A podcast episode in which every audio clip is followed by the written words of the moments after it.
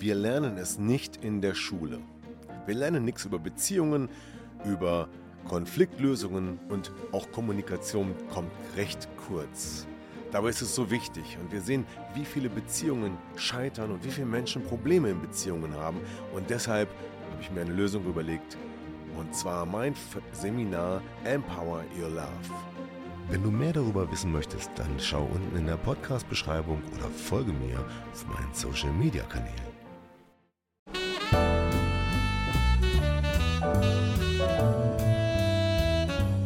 Herzlich willkommen zum Podcast Trennung in Freundschaft. Mein Name ist Thomas Harnight. Schön, dass du meinen Podcast hörst. In diesem Podcast geht es um friedliche Trennungen, um Versöhnungen, Konfliktlösungen und andere Beziehungsthemen.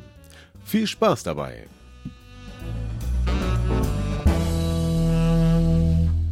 Ja, hallo und herzlich willkommen zu einem neuen Podcast von Trennung in Freundschaft. Ja, und in diesem Podcast geht es um das Thema toxische Beziehungen. Wie ist es, wenn man mit einem Narzissten verheiratet ist und sich von diesem trennen möchte? Ich freue mich heute, Thea im Studio begrüßen zu können. Hallo Thea. Hallo Thomas. Ja, schön, dass du da bist. Du hast äh, gerade eine Geschichte äh, erlebt und bist noch mitten in der Trennung. Und das Besondere ist, dass es hier um eine toxische Beziehung geht. Das ist, äh, glaube ich, eine Situation, die recht außergewöhnlich ist auf der einen Seite, aber die doch recht viele Frauen auch erleben müssen.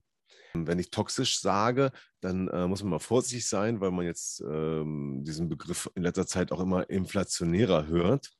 Aber ich glaube, wenn ihr die Geschichte von Thea hört, dann werdet ihr verstehen, was ich meine. Ja, Thea, ähm, schön, dass du da bist. Danke. Und äh, möchtest du mal erzählen, wie es in dieser Beziehung ergangen ist? Ja, erzähl doch einfach mal. Also vorweg möchte ich kurz erwähnen, dass ich bis vor kurzem überhaupt nicht wusste, dass es toxische Beziehungen gibt. Und ähm, habe 2011 jemanden kennengelernt im Internet. Und das war gleich von 0 auf 100. Ähm, also eine wunderschöne Zeit mit Konzertbesuchen, mit Kurzurlauben und ähm, also wirklich ganz, ganz toll. Ich habe auch nach sechs Monaten einen Heiratsantrag bekommen. Und ähm, mein Ex ist damals ähm, von einer entfernten Stadt 200 Kilometer zu mir gezogen, kurz vor der Hochzeit. Und da hat das alles schon angefangen, dass die Beziehung nicht mehr so freundlich verlief wie am Anfang. Und wir haben dann zwei Monate, nachdem er zu mir gezogen ist, geheiratet. Und ich habe nach der Hochzeit ähm, alles aufgegeben, was ich zu der Zeit hatte. Ich habe auch ein Kind mitgebracht in die Ehe, habe dann immer mehr traurige Erfahrungen in der Ehe mit meinem heutigen Ex gemacht. Ähm, nach der Hochzeit haben wir ähm, ziemlich schnell das erste gemeinsame Kind bekommen und zwei Jahre später wurde ich dann mit dem zweiten gemeinsamen Kind schwanger ich habe dann in der Ehe ziemlich viele Dinge erfahren, die er mir ganz anders dargestellt hat. Ich habe viele Heimlichkeiten erfahren. Zum Beispiel hat er mir erzählt, dass er mit seinen Eltern keinen Kontakt hat. Und das hat überhaupt nicht gestimmt. Und er hat auch seinen Eltern nicht erzählt, dass er Vater geworden ist. Er hat in der Zeit, wo er zu mir gezogen ist, drei Arbeitgeber verloren wegen Betrug und Diebstahl. Mir hat er immer andere betriebliche Gründe vorgegaukelt. Und ich muss sagen, dass ich wirklich, weil alles immer so spontan und, und auch jedes Mal das, das, das, die gleiche Aussage kam, habe ich überhaupt das nie angezweifelt, ob das eine Lüge hätte sein können. Und nach und nach habe ich dann halt mal erfahren, mhm. dass das ein oder andere gelogen ist. Und dann hat er mir von den Leuten, die mir das dann halt praktisch erzählt haben, sprich auch meine Familie, die da einiges mitbekommen hat, mich immer mehr von diesen Menschen distanziert, sodass ich irgendwann zu fast keinem mehr Kontakt hatte. Also ich war wie abgeschottet. Also er hat, er hat dich abgeschottet? Ja. Stimmt das? Mhm. Ja. Du hast ja gesagt, ihr habt euch kennengelernt, dann relativ schnell geheiratet äh, Ja. und dann kamen diese ganzen Lügen. War denn am Anfang gar nicht erkennbar, ähm, dass er so ein Mensch ist oder dass er sich so verhält? War das am Anfang ganz anders? Doch am Anfang, wo wir noch nicht verheiratet waren, habe ich auch schon die ein oder andere Lüge ähm, festgestellt. Aber jedes Mal, wenn ich ihn darauf angesprochen habe, hat er mir erzählt, ich würde in den Krümmeln suchen, ich würde ihn nicht lieben, ich würde Gründe suchen, um ihn schlecht zu machen. Und dann habe ich immer wieder gedacht, boah, das will ich ja eigentlich gar nicht. Und habe dann versucht, ähm, ja, was heißt versucht? Ich habe mir dann, glaube ich, selber eingeredet, dass ich viele Dinge überbewerte. Mhm. Weil es gab ja auch, er hat mir ja immer auf jede Lüge, die ich festgestellt habe, immer eine plausible Antwort gegeben, sodass ich mich danach immer schlecht gefühlt habe. Hm. Dann ist das ja immer so eine Sache, wenn jemand etwas erzählt und man ist nicht sicher, ob das stimmt oder ob das eine Lüge ist. Und du hast ja auch selber gesagt, dass du unsicher warst. Aber irgendwann kam dann der Punkt, wo du erkannt hast, dass es wirklich nicht stimmt. Wodurch konntest du das herausfinden? Also zum Beispiel, die Ehe ist auseinandergegangen ähm, im Dezember 2020, nach fast neun Jahren, weil er eine Beziehung angefangen hat mit einer 22-jährigen jüngeren Frau. Ich hatte ihn vor Dezember schon oft angesprochen, weil er nach Hause gekommen ist, wie er wollte. Also er hat, er ist gekommen und gegangen, wie er lustig war. Und er hat mir dann immer eingeredet, ich würde spinnen, ich würde mir was zusammendenken, ich würde ihm was unterstellen, weil ich ihn nicht lieben würde. Also alles, womit ich ihn praktisch auseinander ihn konfrontiert habe, hat er zu mir gesagt, das wäre alles nicht wahr, es liegt alles an mir. Und irgendwann war ich dann auch an dem Punkt, dass ich dann selber ständig gedacht habe, es liegt an mir. Und bis zu dem Tag, als ähm, unsere gemeinsame Tochter ein Handy gefunden hat, das noch mit dem neuen Handy verkoppelt war, konnte ich dann wirklich den ganzen Chatverlauf live mitlesen und weit zurückverfolgen, was er mit seiner Freundin geschrieben und gegen mich geplant hat. Oh Gott. Auf der einen Seite war das ja wahrscheinlich auch so eine Art Befreiung, aber auch ganz schön schmerzhaft, ähm, das dann zu lesen, oder? Also eine Befreiung war das nicht. Ich habe wirklich gedacht, ich sterbe. Ja, Befreiung in Bezug auf die, auf die Lügen, meinte ich jetzt, ne? Also Nee, auch nicht. Auch nicht. auch nicht. Nee, Mhm. in dem Moment war das nicht so, nein. In dem Moment hat man einfach das Gefühl, die Welt bleibt stehen. Man ist wie in, als würde man jeden Moment in Ohnmacht fallen, Ja. wie in der Schockstarre. Ähm, ich konnte das nicht glauben. Und wenn mir jemand gesagt hätte, das ist nicht wahr, hätte ich das auch sofort wieder Mhm. geglaubt, dass es nicht wahr ist. Aber ich musste natürlich akzeptieren, dass das Geschriebene stimmt. Also Mhm. dass diese ganzen Pläne, die gegen mich gemacht wurden, ähm, der Wahrheit entsprochen haben. Also deine Welt ist eigentlich da total aus den Fugen geraten in dem Ja. Moment. Ja, Mhm. Und ähm, aber gleichzeitig hast du auch, sag ich mal, jetzt gewusst, woran du bist. Ne? Also die Vermutungen oder wo er dann mm, die, Lü die Lügen, sag ich mal, versucht hat abzuwehren, indem er dir die Schuld gibt, da hat sich nun gezeigt, dass du ähm, doch nicht falsch gelegen hast. das stimmt.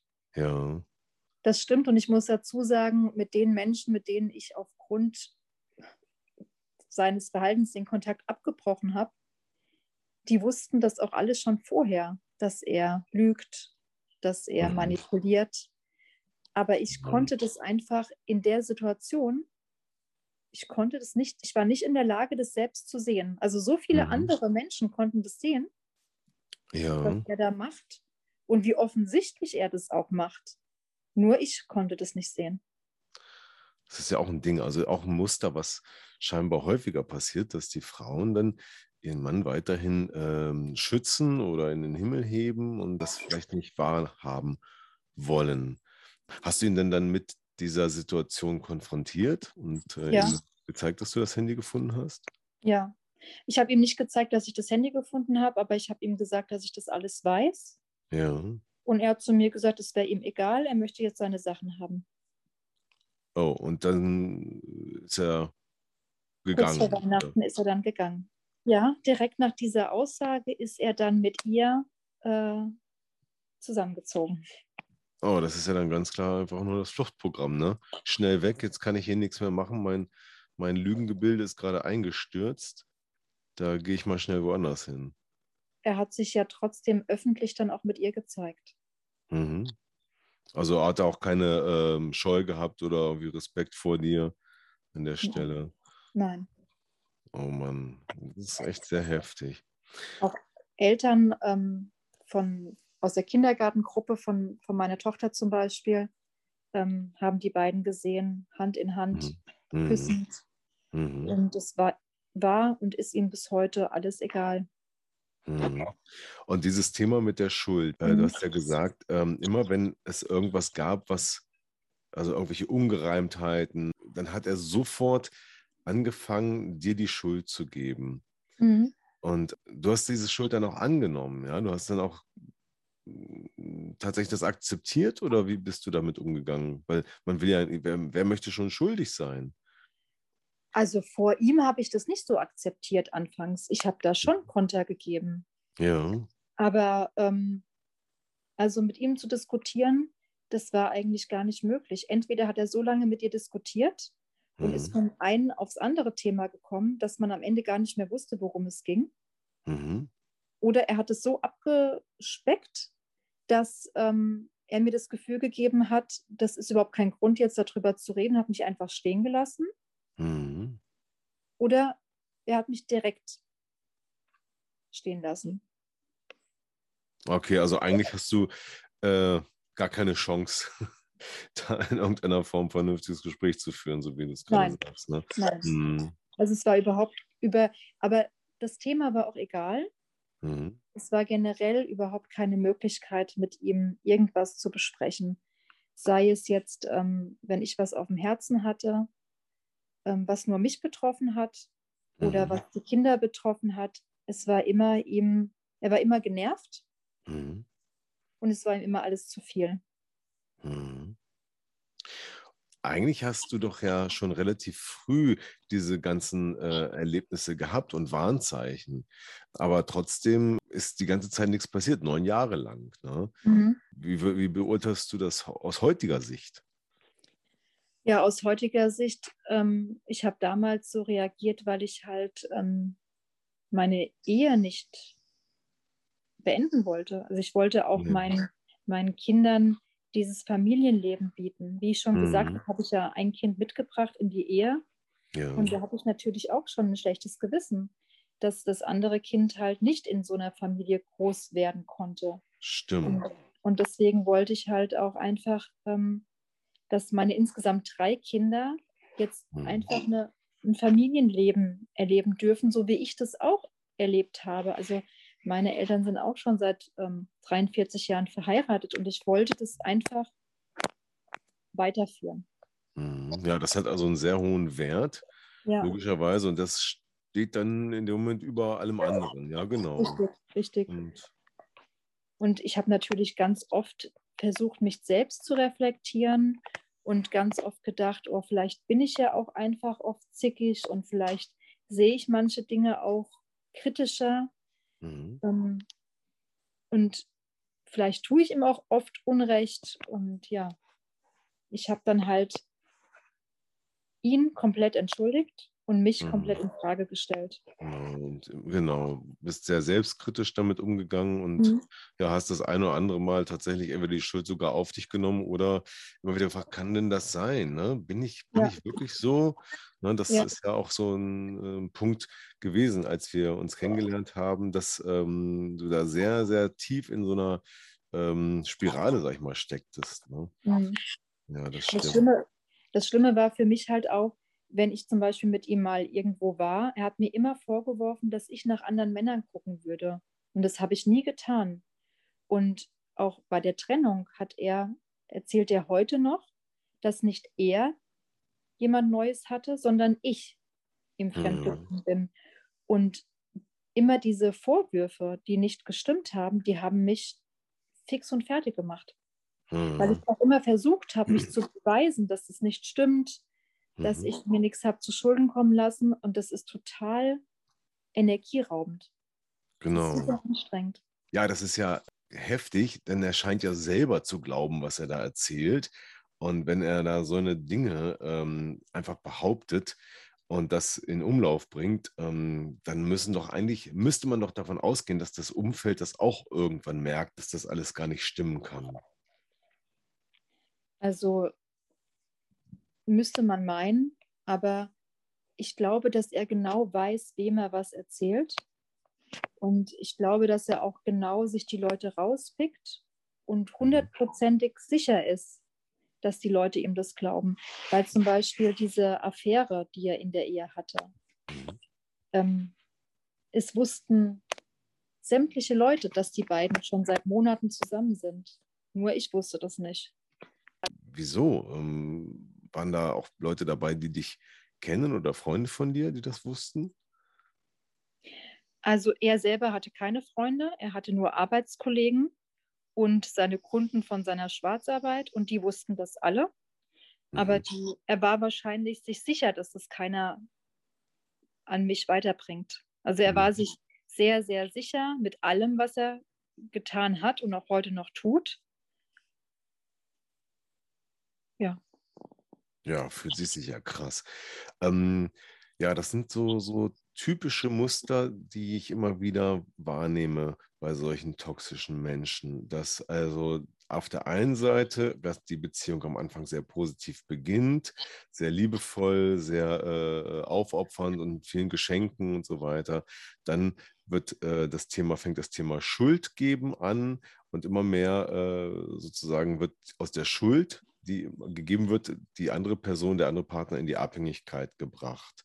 Und dann geht es immer weiter mit Manipulation und Lügen und ähm, auch das Muster, dass dann äh, die Frau in der Situation immer wieder fragt, Mensch, was ist hier eigentlich los? Das kann doch eigentlich gar nicht sein äh, und das nicht wahrhaben will. Das ist also ein typisches Muster, was ich so bisher immer wieder entdecke. Was würdest du jetzt heute sagen, was könntest du vielleicht anderen Frauen als Rat geben, um so etwas vielleicht zu erkennen oder wie sie sich verhalten sollen, wenn sie erkennen, dass da irgendwas so ähnlich abläuft, wie du es erlebt hast? Ich würde als Rat wirklich den Frauen mitgeben, sobald ihr merkt, dass es von 0 auf 100 geht und dass da viel gesprochen wird und wenig Taten da folgen, sofort den Kontakt abbrechen, auch wenn es super schwer ist, weil die sich bemühen sich ja wirklich ganz, ganz aufopfernd und, und richtig liebenswert. Mhm. Aber nur wenn man den Kontakt abbricht, schafft man den Absprung von so jemandem. Mhm. Hattest du denn nicht die Hoffnung, dass er sich vielleicht ändern könnte? Ja, die hatte ich ganz, ganz lange. Und die Hoffnung stirbt zuletzt. Mhm. Aber nachdem ich mich da so mit, ähm, mit diesen narzisstischen Zügen oder psychopathischen Zügen beschäftigt habe und auch Unterstützung von Psychologen hatte, musste mhm. ich dann irgendwann akzeptieren, dass er so ist und sich nicht ändern wird. Mhm. Genau, du hast ja auch so krasse Erlebnisse erzählt, wie an dem einen Tag beleidigt er dich und am nächsten Tag schenkt er dir Rosen. Und so, und, ja. ähm, also, äh, so, so 100 Prozent Kehrtwendungen oder 180 Grad Kehrtwendungen ja. äh, mhm. waren da immer wieder vorhanden. Du hast ja auch gesagt, die Kinder, ihr habt gemeinsame Kinder. Und das ja. ist auch mal die Frage, Mensch, wie, wie erleben das die Kinder? Wie geht ihr damit um? Also an den Kindern hat er kein Interesse. Mhm. Das äußert sich ganz klar dadurch, dass er zum Beispiel nicht auf die Einschulung gekommen ist, mhm. den Kontakt zu den Kindern nicht telefonisch sucht, sich eine mhm. Auszeit von den Kindern genommen hat über vier Wochen. Mhm. weil er den Umgang von einmal die Woche für zwei Stunden als zu stressig empfunden hat. Mhm. Kein Unterhalt zahlt. Ja, also jegliche Verpflichtung und Verantwortung eigentlich mhm. aus dem Weg geht. Das ist richtig traurig, ja. Und wie erleben die Kinder das? Also hast du die da irgendwie, ähm, können die damit umgehen? Also am Anfang haben die Kinder sich geschämt, mhm. ganz klar, gerade weil andere Kinder meinen Kindern erzählt haben, wir haben deinen Papa mit einer anderen Frau gesehen. Und das war natürlich schon für alle ziemlich hart. Ich bin auch ähm, mit den Kindern auf eine Mutter-Kind-Tour gefahren. Ich bin auch mit den Kindern in den Urlaub geflogen. Mhm. Und diese Auszeit, die sich mein Ex genommen hat von den Kindern, die hat eigentlich dazu geführt, dass die Bindung komplett abgebrochen ist. Also die Kinder sagen heute, sie wollen auch nicht mit ihm mit. Sie wollen Ach, weder mit ihm mit, noch wollen ja. sie, dass er reinkommt. Er hat den Kindern viele Versprechungen gemacht, die er bis heute nicht gehalten hat. Und irgendwann merken das halt auch mal Kinder. Bedeutet das, dass die Kinder das ganz gut verkraften oder ähm, werden sie auch unter Druck gesetzt? Doch, also ähm, unter Druck gesetzt werden die Kinder schon. Ja. Er hat zum Beispiel gesagt, wenn die Kinder in der Schule schlechter werden, dann ist es ja ein Zeichen, dass ich das nicht schaffe und dann müsste er die Kinder zu sich holen.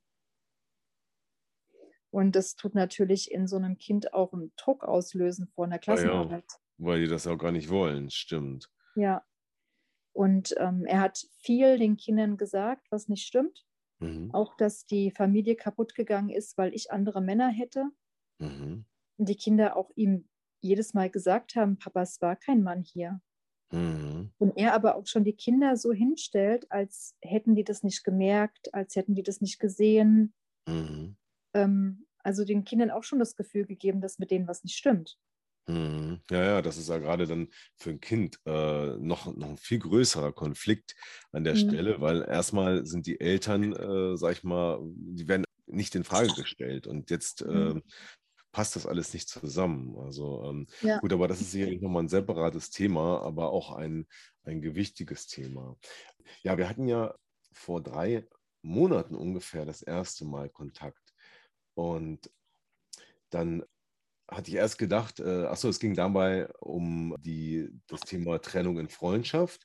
Mhm. Und ich hatte Unterstützung angeboten, äh, dir zu helfen. Und als ich dann deine Geschichte gehört habe, habe ich gedacht, oh Gott, das ist kaum zu lösen, das Problem. Auf jeden Fall eine friedliche Trennung äh, wird sehr, sehr schwierig, weil mit diesem Partner äh, ist überhaupt gar kein Gespräch möglich.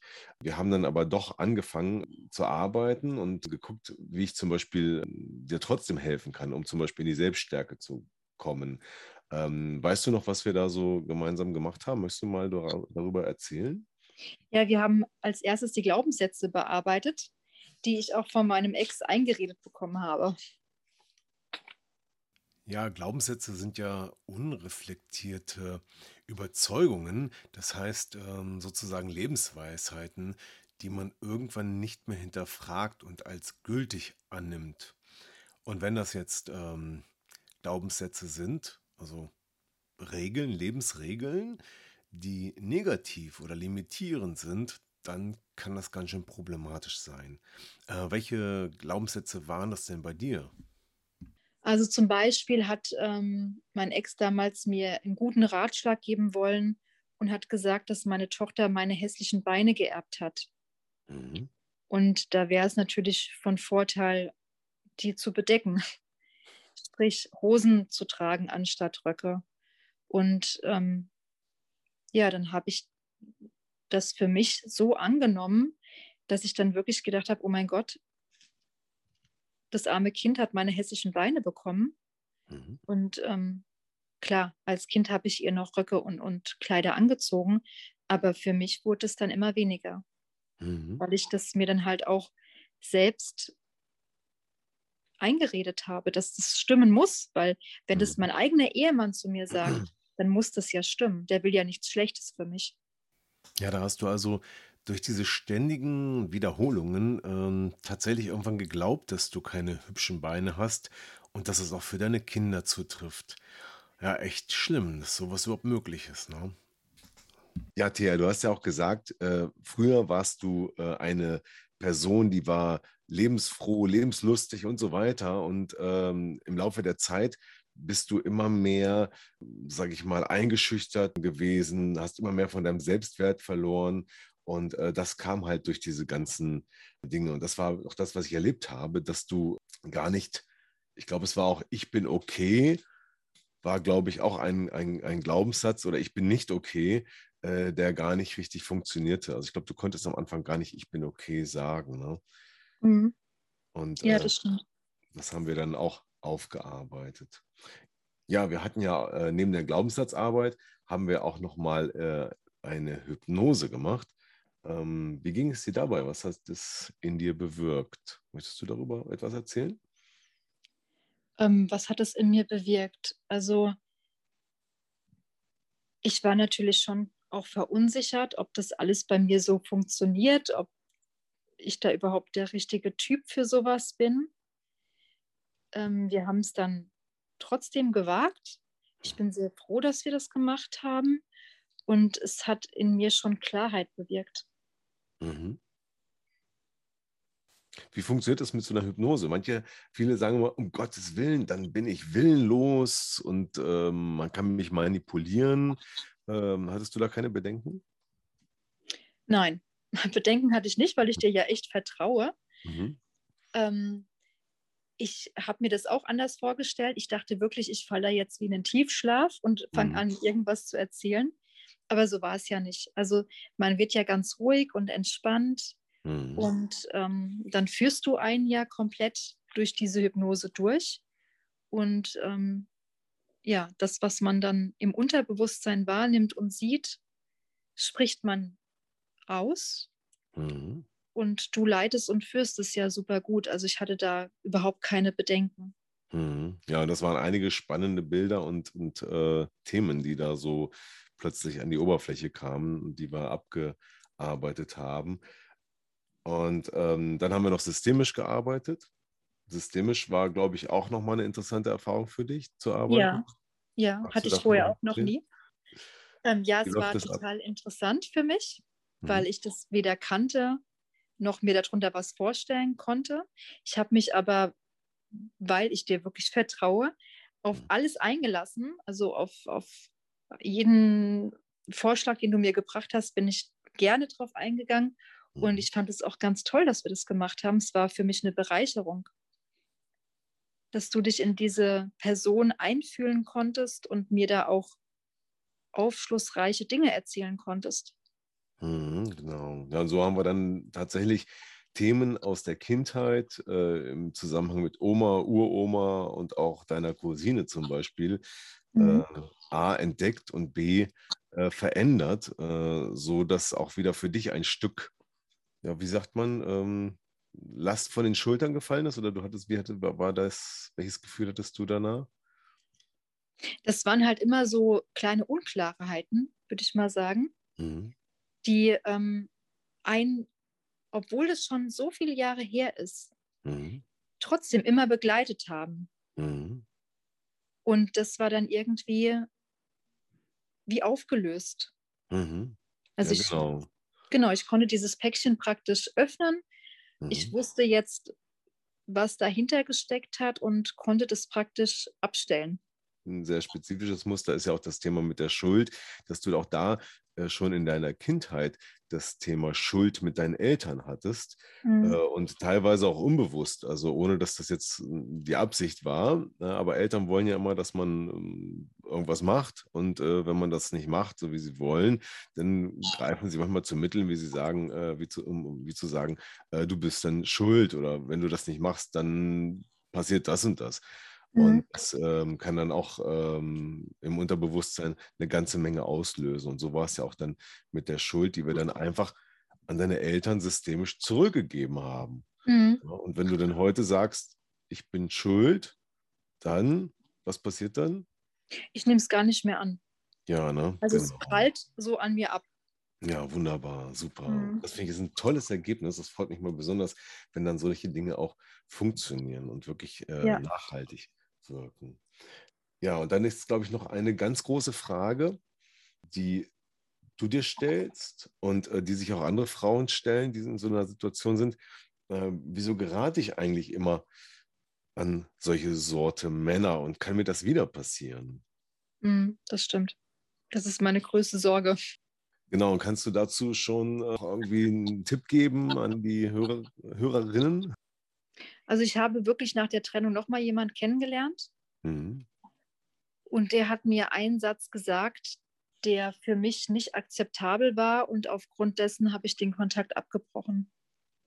Und so werde ich weiter handhaben und ich würde das auch jeder anderen Frau so mitgeben. Also ich würde mich von einem Mann nicht mehr verunsichern lassen und mir auch keine Schuld mehr einreden lassen. Du äh, kennst jetzt die Muster und wenn du merkst, dass jemand manipulativ spricht oder versucht dir eine Schuld zuzuweisen oder sowas, dann weißt du, ah, Moment, Vorsicht, jetzt äh, könnte es sein, dass hier wieder jemand ist, der das gleiche Muster bedient oder hat.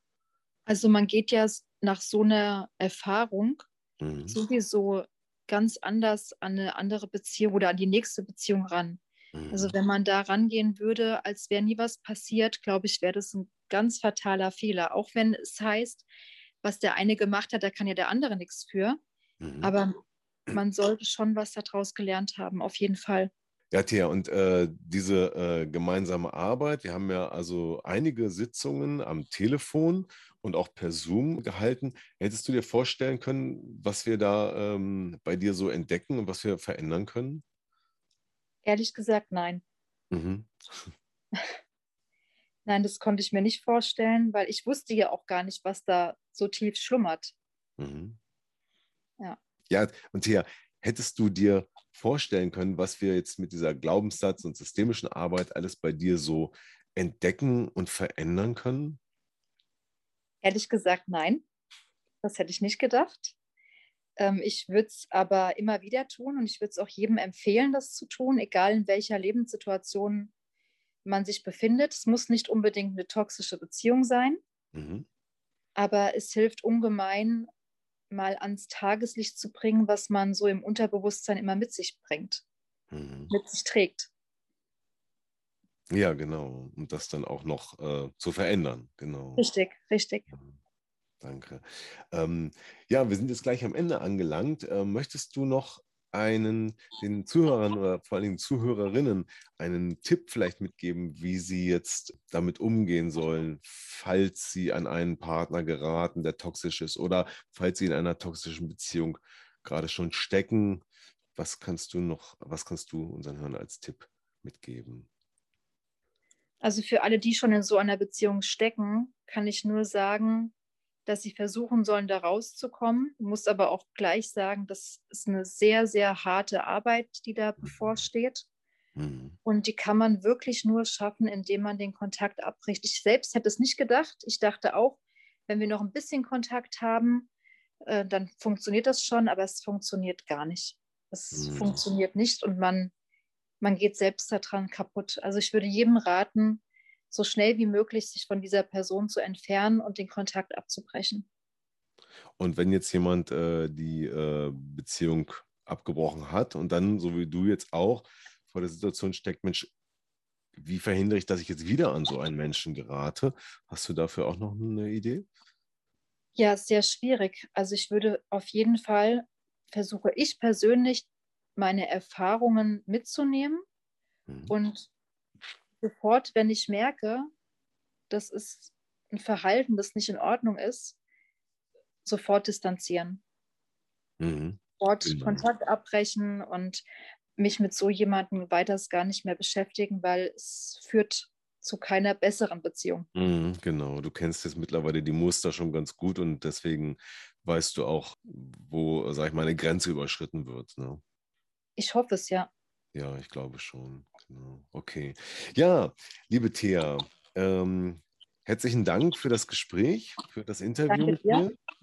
Äh, es war wirklich sehr interessant zuzuhören und unglaublich, was für Dinge so passieren können in einer Beziehung, äh, die für manche vielleicht äh, völlig ähm, strange sich anfühlen oder anhören und andere wiederum, die das gerade erleben, die sagen jetzt vielleicht, ja genau, das ist bei mir genauso und ähm, schöpfen daraus jetzt vielleicht auch Mut, ähm, dass es hier auch Lösungen gibt oder auch Wege, da rauszukommen. Ähm, ja, vielen Dank, dass du dabei warst. Es hat sehr viel Spaß gemacht. Ja, wir verabschieden uns jetzt heute hier aus dem Podcast. Thea, nochmal danke, dass du da warst. Ich danke dir, Thomas, für die ganze Unterstützung und auch für das Interview heute. Und ich hoffe, dass es genug Frauen gibt, denen das auch hilft. Ja, danke. Das finde ich auch. Das ist ein gutes Schlusswort und das hoffe ich auch, dass das äh, dazu beiträgt. Also vielen Dank und äh, dann bis zum nächsten Mal im Podcast Trennung in Freundschaft. Tschüss. Ja, das war wieder ein Podcast aus Trennung in Freundschaft. Gemeinsam Lösungen finden. Vielen Dank fürs Zuhören und bis zum nächsten Mal. Dein Thomas Harnight.